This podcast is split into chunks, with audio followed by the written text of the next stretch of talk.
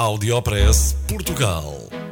Aqui encontra as melhores práticas e os casos de sucesso dos produtos e serviços made in Portugal.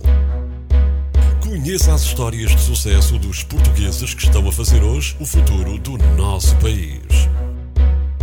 Porque há boas notícias todos os dias.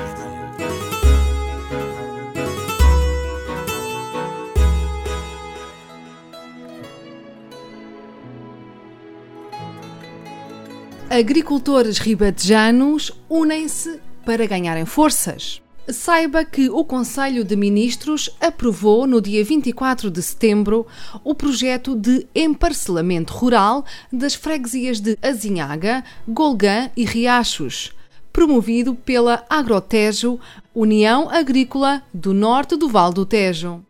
Também numa notícia do jornal O Ribatejo, a AgroMais disse que esta aprovação vai permitir dar um grande salto na produção, essencialmente de hortícolas. Saiba que o projeto agora aprovado tem um orçamento de mais de 9 milhões de euros com financiamento do Programa de Desenvolvimento Rural e vai permitir mudanças estruturais conforme referem os agricultores. Estas mudanças vão se verificar tanto na área das explorações agrícolas como na configuração das próprias parcelas. O emparcelamento vai baixar os custos de exploração, já que os agricultores ficam com parcelas maiores e em menor número, reduzindo a necessidade de transporte, tomadas de água ou baixadas elétricas. Saiba ainda que vai ser possível fazer agricultura de precisão uma prática que recorre às novas tecnologias, aumentando a produtividade e reduzindo os custos de produção e os impactos ambientais.